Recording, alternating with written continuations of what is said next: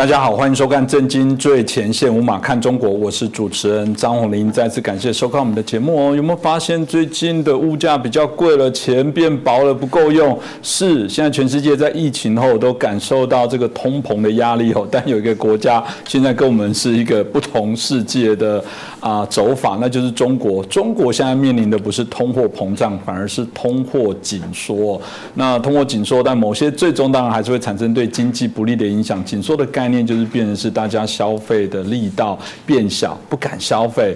在今年的啊，我们看到六月份哦，较去年同期哦，整个下降了五点四趴哦。那这个比较起来是将近这七年半有史以来是最低的部分。到底中国的这个啊通货紧缩多的部分，接下来在持续不断的一个发展，会产生什么样对中国的一些影响哦？那会不会让有人甚至说这会造成中共的这个政权的危机哦？那有人就说啦，这个中国的问题，那要怎么解决呢？有人说解放在台湾，什么时候台湾突然又变解放了？这是今天的题目。中国有问题，解放在台湾，真的吗？今天我们好好来探讨一下。那我们今天很开心的邀请到我们两位来宾，好来帮我们谈这个议题哦。首先介绍的是台湾智库咨询委员张国成教授。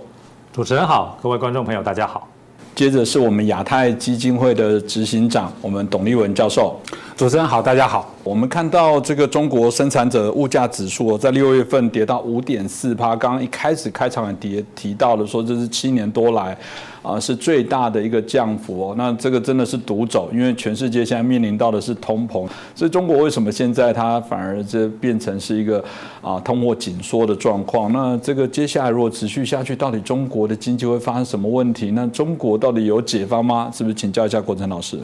首先，中国现在面临的问题啊，大概不外乎就是在国际上目前大气候，在经贸上对中国的限制哦，恐怕随着美国现在的政策来看，不会完全消失。呃，因为呢，中国这几年来的这种战狼外交啦，对外扩张吼，其实呢已经引起了世界各国对它的警觉。那它这个战狼外交或者是对外扩张吼。诶，乐靠的呢，还是靠他过去发展的这个经济实力。好，没有这个经济实力，这个习近平底气不够硬，他是不可能好在国际间采取这么多咄咄逼人的作为。所以，美国为首呢，认为要让中国哈回到国际秩序上来，哦，收敛一下他的行动哈，恐怕在经济上采取一些必要的这个遏制的措施哈，好让中国呢不至于说这个膨胀的太快。我想这点大概是一个这个未来的这个走向。这个美国大概不管谁执政哈，面对这个压力，面对这个态势哈，大概方式都是大同小异的。所以在这种大气候之下呢，哦，其实对中国的出口啊，对这个外资到中国的这些投资哈，这些过去几十年中国经济发展的两大动力哈，一定是有根本的影响。所以现在来看呢，这个加上疫情之后啊，这个世界各国纷纷复苏嘛，好，那中国本身呢，这个疫情也之后也复苏，好，它躺平之后，这个社会也是迅速就开放哈。但是呢，这个疫情中过程中呢，造成的劳动力的影响，好，造成一些人可能啊身体健康受到影响，这些潜在的社会成本不是说啊，这个疫情解封了之后就没有了啊。所以在这样的情况之下，在这种啊老年人口逐渐增加、社保体系还不够健全的中国呢，好。这种疫后的症候群呢，哈，其实也是一个值得注意的面向。所以国际大气候、疫后症候群，啊，再加上习近平呢，啊，这几年来强调的国进民退，啊，对这个民间资本的一些啊相对比较。这个严厉的措施哈，也会影响投资的脚步。这些大气候之下呢，当然啊，这个老百姓可能对于这种啊社会未来的走向哈，好相对充满比较不确定性啊，因此呢，这个消费的意愿就可能降低一些。然后呢，现在这几这个这几年来哈，好房地产这个中国经济发展的另外一个火车头哈，这个目前看来哈，问题正是重生。啊，这个不断的有这种地产公司，啊，或者是这个相相对的这种呃银行，哈，好，在这个地产的问题上，哦，啊，这个不能像在过去一样这样子，哦，蓬勃的发展。所以这么多的因素下来，哈，那这个中国呢，这个在世界各国走向通膨的时候，其实它第一个通缩，大家不敢花钱。但是呢，啊，国际油价啊，这些原物料的价格哈，又始终还是维持在相对比较高档，好，这个当然是起起伏伏，但是总的看来哈，所以这个中国国内的物价上涨的压力哈，也就是因为随着国际的油价，好，这个乌俄战争等等哈，也不会立刻缓解，所以它有可能面对就是既通胀又通缩的情况，就是你国内消费不够。啊，这个大家不敢消费，但另外一方面来讲呢，你生活的成本并不会因为这样而降低。好，所以这一点我相信，这个对习近平来讲哈，哦是这个。在二十大之后哈，啊，他掌握权力志得意满之余啊，也必须要对这个老百姓的菜篮子、钱袋子哈，要做出一定程度的交代，啊，甚至呢还要有一些这种比较宽松啊，甚这个比较缓和的方案，要不然的话呢，啊，光凭意识形态啊，光凭这个学习习近平思想啊，这个对经济呢恐怕是没有帮助的。那我想我们接着就请教一下啊，立文老师哦，我们呃有人提到跟台湾之前，我想台湾领这个消消费券啊，振兴券，这个嗯，这台湾人大家还蛮有经验。有人就说，那中国要不要也来发个五千亿的这些所谓的消费券，来刺激一下这些啊内需哦？因为毕竟怎么样哈，在这个大家都不敢消费的过程当中，那就给钱啊，给钱给他消费，这钱总是啊不是你从你口袋账户里面拿出来的，现在还是国家的钱啊，还是大家的钱。不过至少人嘛，总是感觉这还是有一点意外之财，这种意外之财。是不是大家就会勇敢的啊来做消费哦？那老师觉得以中国现在啊提振这部分，到底它的效益会是怎样？真的这样子做了之后，中国真的就会解决他们现在所面临的经济的燃眉之急吗？OK，好，呃，有一个基本的问题先讲清楚哈，就是发这种消费券啊是刺激经济，不是救经济，就说这两个是两回事。对了哈，它只能最多也只能刺激经济嘛哈。那其实中国早早就在做了。去年年底的时候呢，哈，中国已经有超过四十个城市在发不同的消费券，好，譬如说，哎，有发汽车的、家电的，对不对？呃呃，这个呃，餐饮的、运动的都有哈。可是呃，因为各种原因，所以说看起来效效果不是很好。所以说最近啊，这个这个中共的政协委员啊，清华大学那个知名的这个经济学家李道奎嘛，哈，李道奎也也被叫做是中国经济的国师嘛，啊，那他就主张说哈，其实哈应该哈强烈呼吁这个中国政府哈发五千亿人民币的这个消费券嘛，哈。那根据李道奎的估计，哈，发了五千亿可以带动一兆人民币的消费，然后呢，在这个流流转中，哈，就可以这个政府可以抽税嘛，哈，还可以回收三千亿的这个人民币的税收，哈，这个是李李道奎的乐观的计算呢。不过有两有两个方面的大问题。啊，第一个方面的大问题，哈，这个地方政府哈要发啊发到五千亿的消费券，地方政府根本没钱，就这个钱哪里来？哈，这个我们后面会谈。那还有另外方面的问题，哈，就是说五千亿，哈，这个总数，好，看起来好大，可是中国有十四亿人嘛，哈，所以说你除一除，可以分到每一个中国人民的手上，哈，就三百五十，啊，五十块人民币。好，折合新台币一千五百块了哈。那这个等于是说，那中国大陆他们其实就自己就有很多网民说，这这不是消费券啊，这个是在发鸡乐就对了啊。所以说呢，哈，他们应该哈，他说他们缺的是本金，哈，他们不是要券，他们是缺本本金。你如果跟台湾比的话，哈，你看我们台湾今年年初哈是每一个人发六千块新台币，对，发现金，嗯，哦，所以我我们今年也不是发消费券了，然后这个差距就很大了。你看我们一个人是六千块新台币，哈，那中国大陆他们一个人是我刚刚说了一千五百块嘛。第二个方面哈，其实我们台湾政府哈今年好还对那个外来的自由行的旅客发了五千块。好，这个这个的旅游券，那个是对好外国来的自由行的旅客啊。所以说哈，就说就说根本的问题是什么？其实这个李道奎有有一点他说的是对的哈。他说呃，中国大陆现在对这个通货紧缩的讨论啊，好像有点走偏了哈。其实呢，根本的问题就是中国的经济偏冷。这句话是对的。当然，李李道奎讲的还很婉转嘛。真实的情况就是说，中国大陆哈，就今年以来哈，很清楚的，它的这个哈经济发展的三驾马车嘛，对不对？呃，这个投资啊、出口、消费全部熄火，这才是根本的问题。那为什么会呃全部熄火呢？哈，呃，应该是这么说哈，就是说从中国大陆它是这种哦灰犀牛、黑天鹅一起来，是啊。从我的角度看啊，我是把它分成哈这个三个方面的哈这个背景原因。简单的说了哈，第一个是结构性的原因，第二个是人为因素，第三个是时代因素啊。结构因结构性的因素蛮多的，我只讲一点就够了哈。就最最特殊的啊，就是说中国的这个 GDP 呢，竟然有百分之四十是靠房地产在拉动的。这个是一个非常畸形的这种经济发展模式，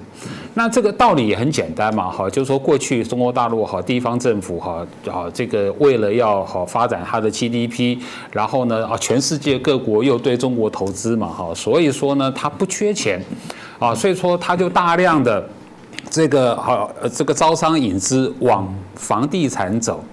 就是说卖地。对不对？草地好，然后再过来用那种财政的那种高杠杆，哦，来操作这一套游戏。那当外国投资多的时候，你这套东西呢，好就没问题。可是现在呢，哈，外来投资不来了，不来就算了，你自己国内的企业的投资，哈，也无无以为继了啊？为什么无以为继？我刚刚说了，这就是人为因素。人为因素又有两大因素，好，这个一讲大家都知道，中美贸易战嘛。对不对？中美贸易战，中美贸易战已经搞得等于是说，中国跟全世界还不只是跟美国，跟全世界的这种哈这种产业链，尤其是高科技的产业链嘛，脱钩断链嘛。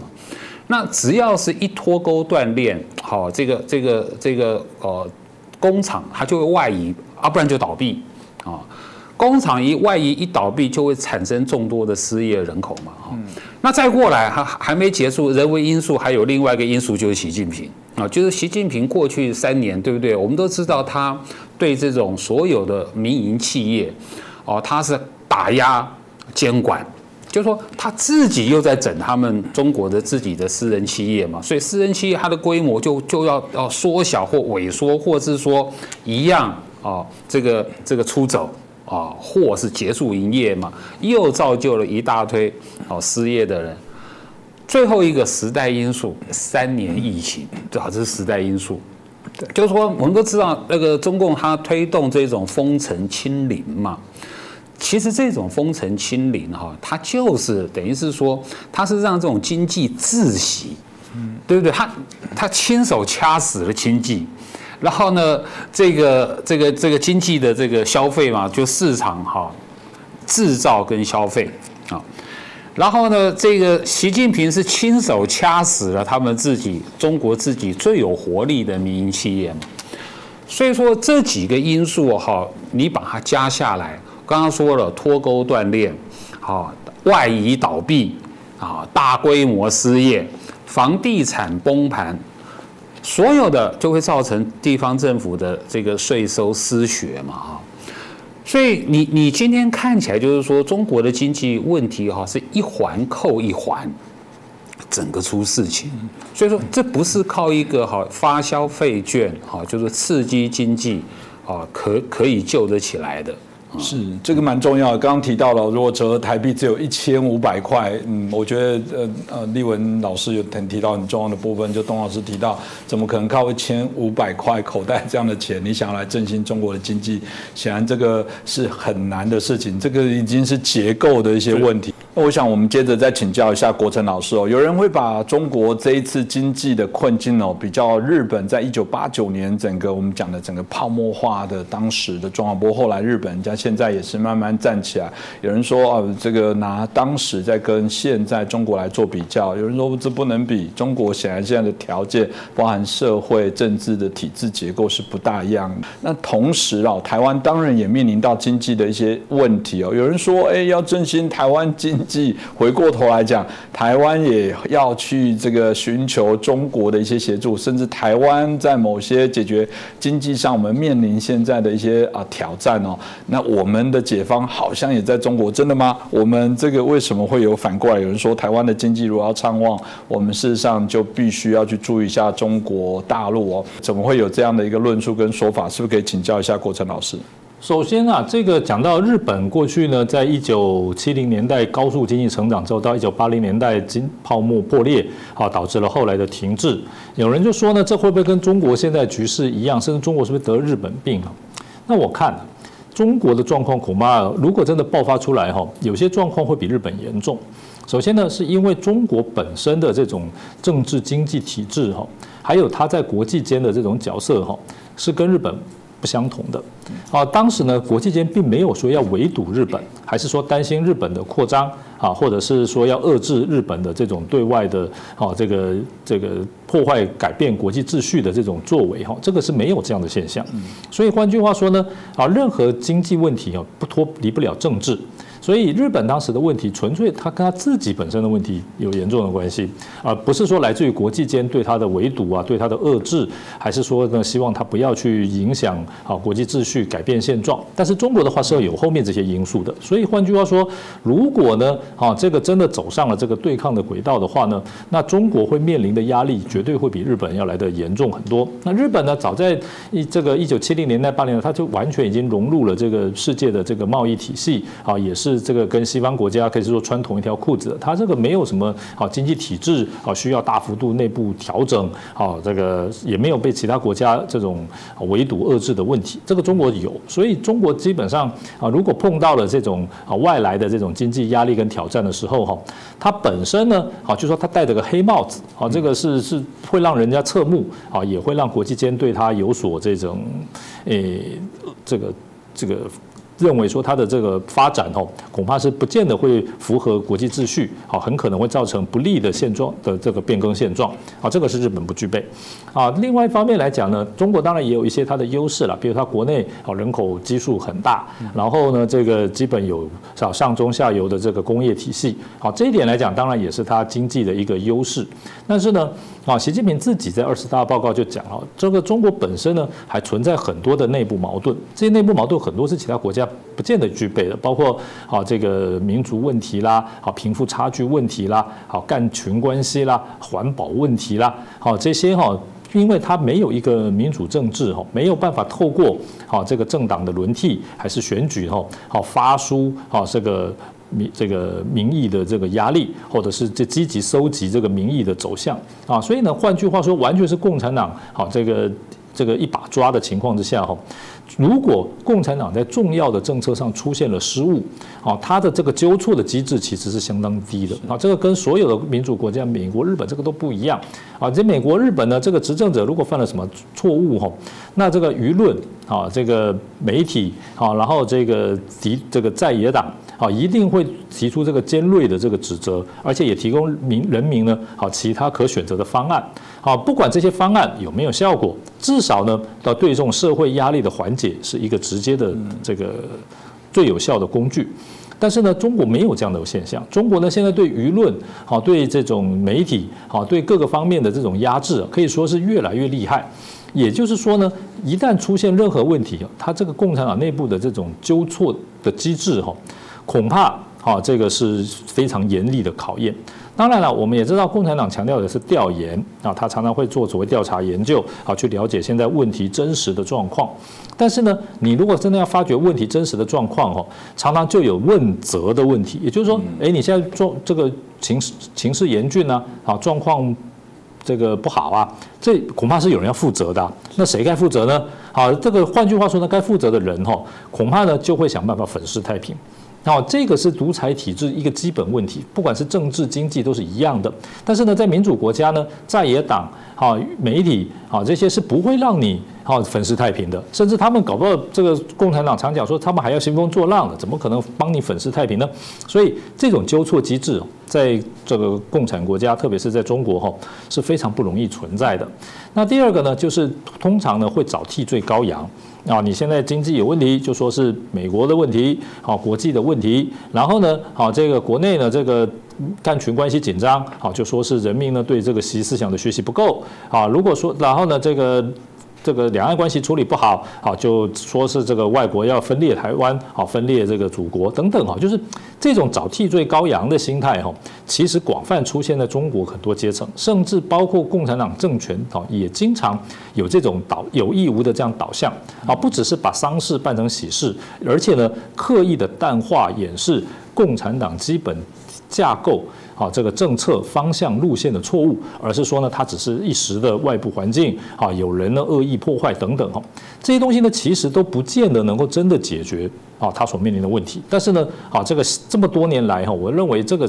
在共产党里面已经成了他的血液、他的基因了，他没有办法真正好彻彻底底的自我检讨啊，因为这自我检讨可能就涉及他本身执政的稳定甚至正当性的问题，所以在这样的情况之下哈。啊，这个经济的问题、贸易的问题，好各种问题哈，不容易根本解决。所以这个其他国家哈能够解决的问题、能够缓解的问题，在中国哈看起来可以压制，但是呢。可能也只是把这个问题的爆发哦，好时间延后。再当然呢，还有一个就是啊，这个贪污腐败，啊这个滥权，啊这个啊这个的问题啊，这点老实说哈，只要一党专政的地方哈是没有办法彻底解决的啊。你不管什么中纪委啊，抓了多少人，打了多少贪官，好你权力不受制约，啊权力不透明，就永远可能啊大面积的大程度的存在的贪污。这些对经济来讲，其实都是非常负面的外。不成本，这个经济学都有很多的论证，所以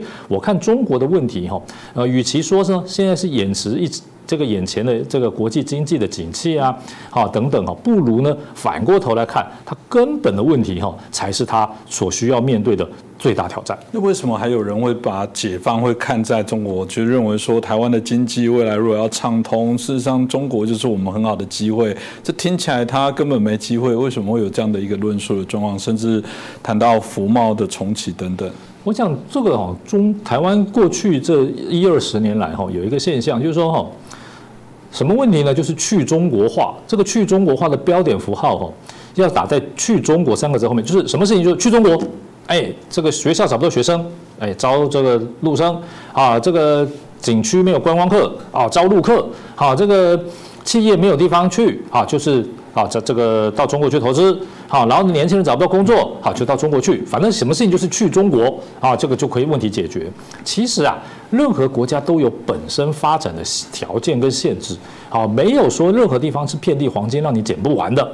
那现在来讲呢，好，一方面是这种这种长期以来哈，对台湾自己内部经济发展问题好欠缺思考，认为说呢啊，中国啊这个语言相通啊，地方大，所以到那边啊就一定遍地黄金可以捡啊，所以呢什么服贸货贸这些东西呢啊，就是提供台湾这个所谓的啊发展的机会。啊，其实呢，这个就中国内部的状况来讲呢，它本身的投资，哈，本身的就业都还存在着很多的问题，这一点共产党自己也承认。所以呢，台湾厂商去哈，至少也需要面对竞争，绝对不是说你一条这个大路哈，就是让你畅通无阻哈，可以完全的这个不受限制的赚钱，这不可能的事情。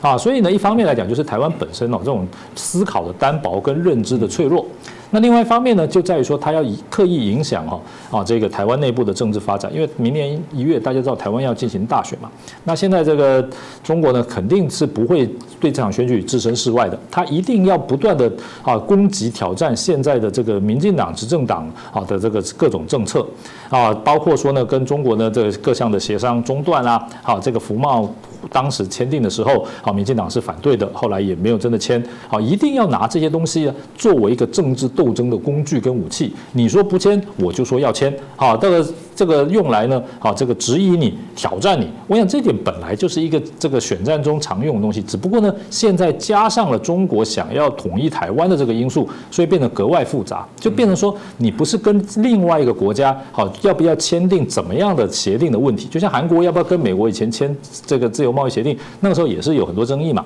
但是问题是现在不是单纯的贸易问题。而是这个安全问题，而是这个主权问题，而是你这个生活方式、民主制度会不会因为这样子而被改变的问题。所以现在来讲哈，我认为对这个问题，台湾绝对还是要从长计议、审慎思考。第一呢，中国本身经济发展啊就已经啊这个面对相对的问题，啊跟中国绑在一起啊，绝对不是说呢这个一本万利啊，没有这样的事情。那第二个呢，就是这个呢，其实常常就是这个高利贷啊，中国可能短期间给你一些好好处，好给你一些利益，但是它终究还是要讨回来的，而且可能要以你台湾的这个民主政治、好自由主权、好还有这个好生活制度作为代价。所以我认为这种讨论什么要不要跟中国签订各种契约哈，也不只是服贸货贸哈，都应该用非常审慎的态度得到最大的共识，最好呢还有国际组织相关国际规范的保证，我认为这个才是最重要的。不过提到保证的部分，中共签各种的合约，从来他说了算哦，他属于没有。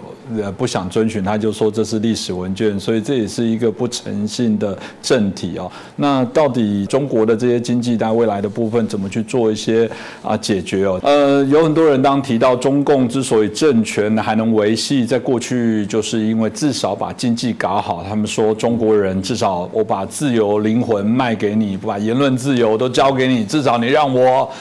还可以这个逛街，还可以买一些外国买得到的这些东西，还可以看起来让自己相处在一个所谓的国际化的都市里面。至少我觉得我还有一点点享受到在某个框架下的自由人的感受。但如果现在经济搞不好，现在我也把自由，也把我的言论，把很多的一些参政的一些权利都交给你中共了之后，我会甘心吗？所以有人说，如果经济发展不好的话，这有可能都会动摇到中共的基础哦，也就是中共都有可能崩盘。那现在有许多的一些评论就在谈这样的事情呢。另外有人提到一个，那解方怎么走到？就说中共如果啊，中国如果有问题，答案就在台湾，那是不是继续请教一下董老师？他这段话的意思其实是指说哈，中国有问题，我们都知道中国有经济上有大问题了。然后呢，这个答案在台湾是什么意思呢？所以说，为了转移国内的矛盾啊，所以说会出兵来攻打台湾，来转移他们国内的矛盾嘛。哈，它的原始的这个主要的概念逻辑是这个样子哈。那讲这种话的人哈，不是愚蠢就是恶毒啊。就愚蠢的的意思就是说救不了，恶毒的意思啊，讲这种话哈是要害习习习近平。嗯。那我们先回过头来讲啊，就是我们刚才讲了一下子哈，就是说这个中国的经济哈现在有多糟糕嘛哈。我我们再讲一个具体的案例哈，这个就是说呃呃怎么样的会冲击到哦中共的政权，然后呢中共的政权呢习近平呢哈又怎么哦会想到说哈出口在台湾？好，最重要就是失业率。最重要就是失业率，因为呃，所有经济增长的那种最真实的那种晴雨表，就是就是看它的失业率。那如果说哈，它的失业率如果救不起来，哈，它的那个经济增长就不是真的，因为没有工作，没有钱，就不会消费了。好，那我们都知道呃。根据这个中共官方哈，这个最近的公布嘛哈，最新的这个失失业率哈是超乎我们想象嘛哈，就年轻人的失业率是十六岁到二十四岁呢是超过百分之二十点八，是历史上的新高嘛哈。但是我要强调的哈，就是说哈，其实中共的这个数字啊，它还是美化过的哈。其实在中国大陆哈，网络上有一篇文章，有一篇研究报告，那还不是文章啊。就是说，名字叫做“这三年来中国年轻人的失业率到底是多少”。其实这篇文章很很红。就是说，根据这篇文章所讲的哈，第一件事情就是中共的那种统计方式是有大问题的。所以说你要看哈，就是说中共的所有的统计数字，他会做手脚嘛哈，它叫做哈城镇哈这个失业啊啊率呃失业人口统计。那这个城镇失业人口统计是怎么来的？是根据城镇就业人口登记。换句话说，在这个城城镇里面，你先来登记，你没来登记，你就不算。好，更严重的，你一听城镇就知道，那农村呢？哎，农村不列入考虑。所以整个广大的农村是不列入失业的这个统计里面的，那它就是跟真实的情况啊就会相去太远。第二个动手脚的地方，中国大陆有有有一个非常奇怪的术语叫做灵活就业人口，有听过吗？哈，灵活就业人口啊，什么叫做灵活就业人口呢？就是说你每一周。每每一个礼拜，你如果有上班有打工一个小时，你就算灵活就业人口，就不算失业人口。那这个是非常低的这个标准啊，就是说，你像美国跟欧洲呢，哈，他们的标准是二十个小时或二十一个小时。呃，我特别去查了我们台湾的这个劳基法啊，这个这个劳动脑基准法哈。我我们台湾没有类似的规定，因为我们的台湾的规定更具体，就是说是看你你跟雇主的那个那个契约，以那个契约为准就对了。所以我们不是以时间，我们是比以时间更高的标准，因为我们这涉及我们的劳劳劳保嘛，啊劳健保的问题嘛，哈。好，那根据这篇就是我刚刚说的哈，过去三年来中国的年轻人哈失业人口到底是多少哈？保守统计五千四百万，五千那是非常保守的统计。他说，因为哦，中国的这个官方哈，他不给你这个数字，所以农村的这个统计人口哈，失业人口是无法统计的。好，反正一定是超过五千四百万，那是庞大的失业大军。所以你就知道中共为什么哈，从去年年底到现在哈，各各个省市都在推动哈，这个要要送年轻人啊下乡。啊，所以说这个呃，青年节的时候，五五月四号，这个习近平还说哈，年轻人要吃苦，什么意思？通通赶到农村去，就是说，就跟我们呃所熟知的文革的时候一样。那为什么要把年轻人赶到农村去啊？尤其是读书人，哦？就是高校毕业生，高校毕业生的失失业率是超过百分之三十的，更严重就对了，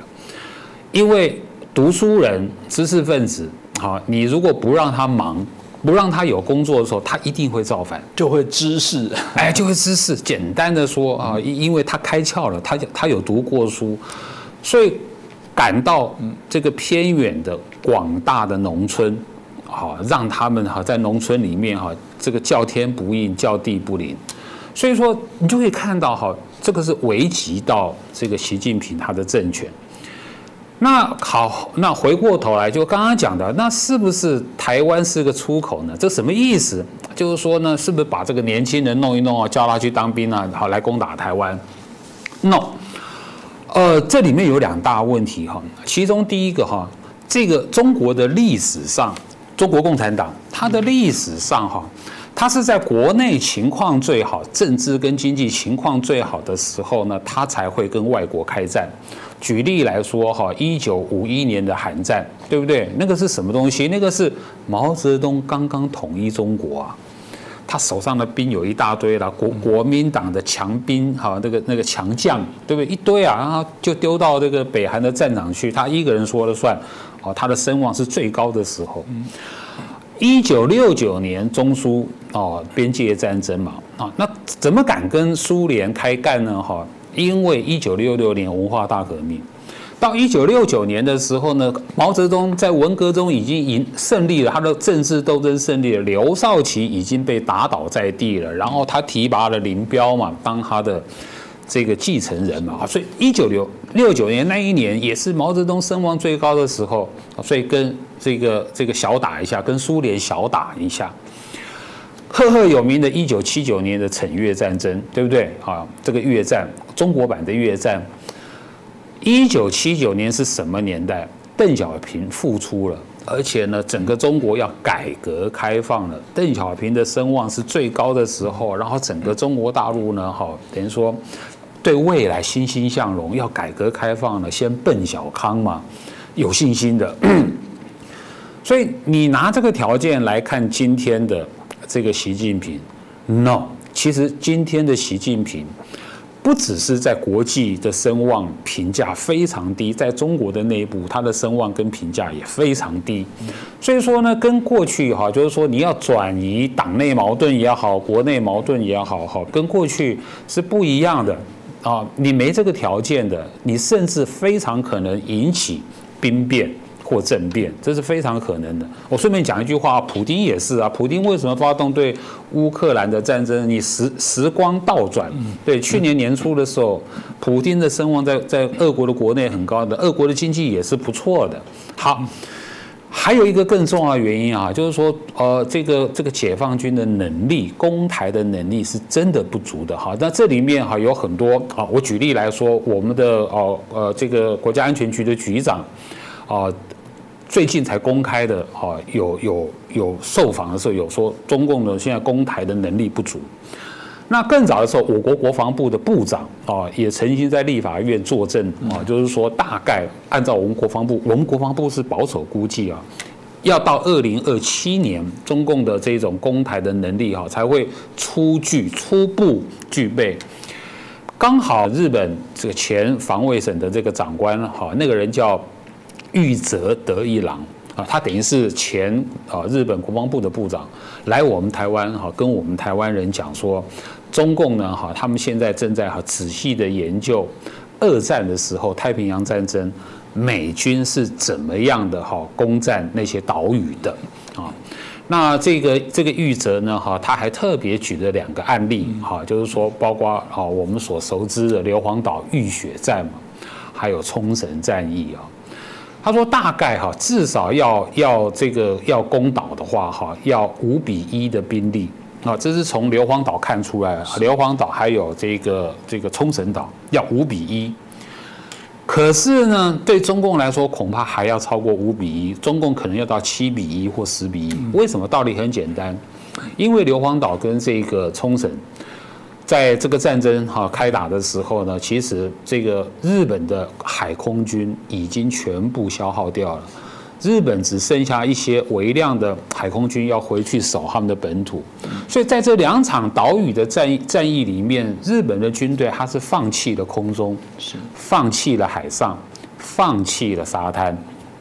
哦。所以说，这个这个这个中呃美军那个时候是用完全压倒性优势的海空军的力量去攻岛的，然后当然我们就如同我们看电影嘛，对不对？先狂轰滥炸嘛，哈，再再登岛，结果登岛的时候没有遇见，呃，这个登抢滩的时候，日军是没有抵抗的，那时候美军呢还非常的高兴，就再往前走两百公尺，整个状况不一样，就非常惨烈嘛。好，所以哈，按照这个这个这个军事教点的比例，哈，就是说，如果五比一的话啊，因为我们台湾的现役军人是是二十万嘛，然后如果再加上这个哦，第一波可以可以这个动员的后备军人，哦，我们第一波可以四十万这个国军抵抗，以五比一的话，那中共就需要哦这个这个两百万，他现役的解放军全部要投入，这是人数。飞机跟这个哈战舰，哈，这个又是源于好吧？就讲那个呃呃硫磺岛啊，硫磺岛的这个战争战役，美军动员了哦四百艘战舰，然后两千架飞机，硫磺岛才二十一平方公里啊。那美呃中共现在的这个哈所有的军舰加起来是三百五十艘。对，那我们台湾本岛三万六千平方公里，然后我们又叫做豪猪嘛，我们密密麻麻的插满的各种的飞弹、火炮、火箭，对不对？所以呢，啊，怎么看怎么算了，就是说这个这个呃，这个玉泽说的，其实我们这个我们的国安局长也是这么判断，就中共现在统一台湾哈，那个叫北平模式了，简单的说用骗的啊，就是希望你们台湾投降嘛。所以回过头来哈，所以说中国有问题啊，这个答案在台湾啊。我刚刚说了，这不是愚蠢，愚蠢的意思是你根本不知道实际的这种哦这种军备的这种情况，那就是恶毒。你想要骗习近平蠢动，习近平蠢动的话，中国的这一种无论是政治、经济、社会的歧视，一定会更糟糕。就是你回头看看普京吧，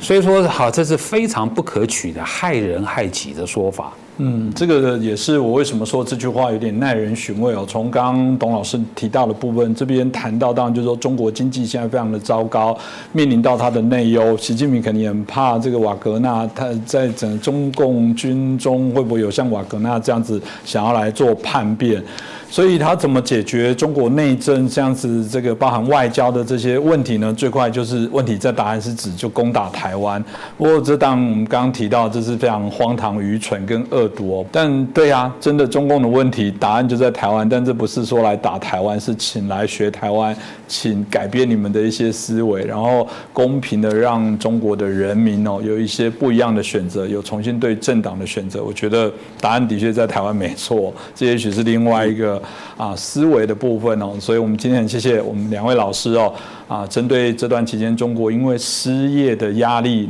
而产生他们现在经济的一些困境哦，这些困境既让人愚蠢到提要方式说，那当然就是打一打台湾来转移焦点啊，这当然是我们认为不可行啊，甚至对中共来说其实都是一步险棋。今天再次感谢两位老师，也感谢大家的收看。如果喜欢我们的节目，欢迎帮我们转传、按赞、分享给更多的好朋友。那我们再谢谢我们董立文老师跟我们国珍老师，谢谢大家。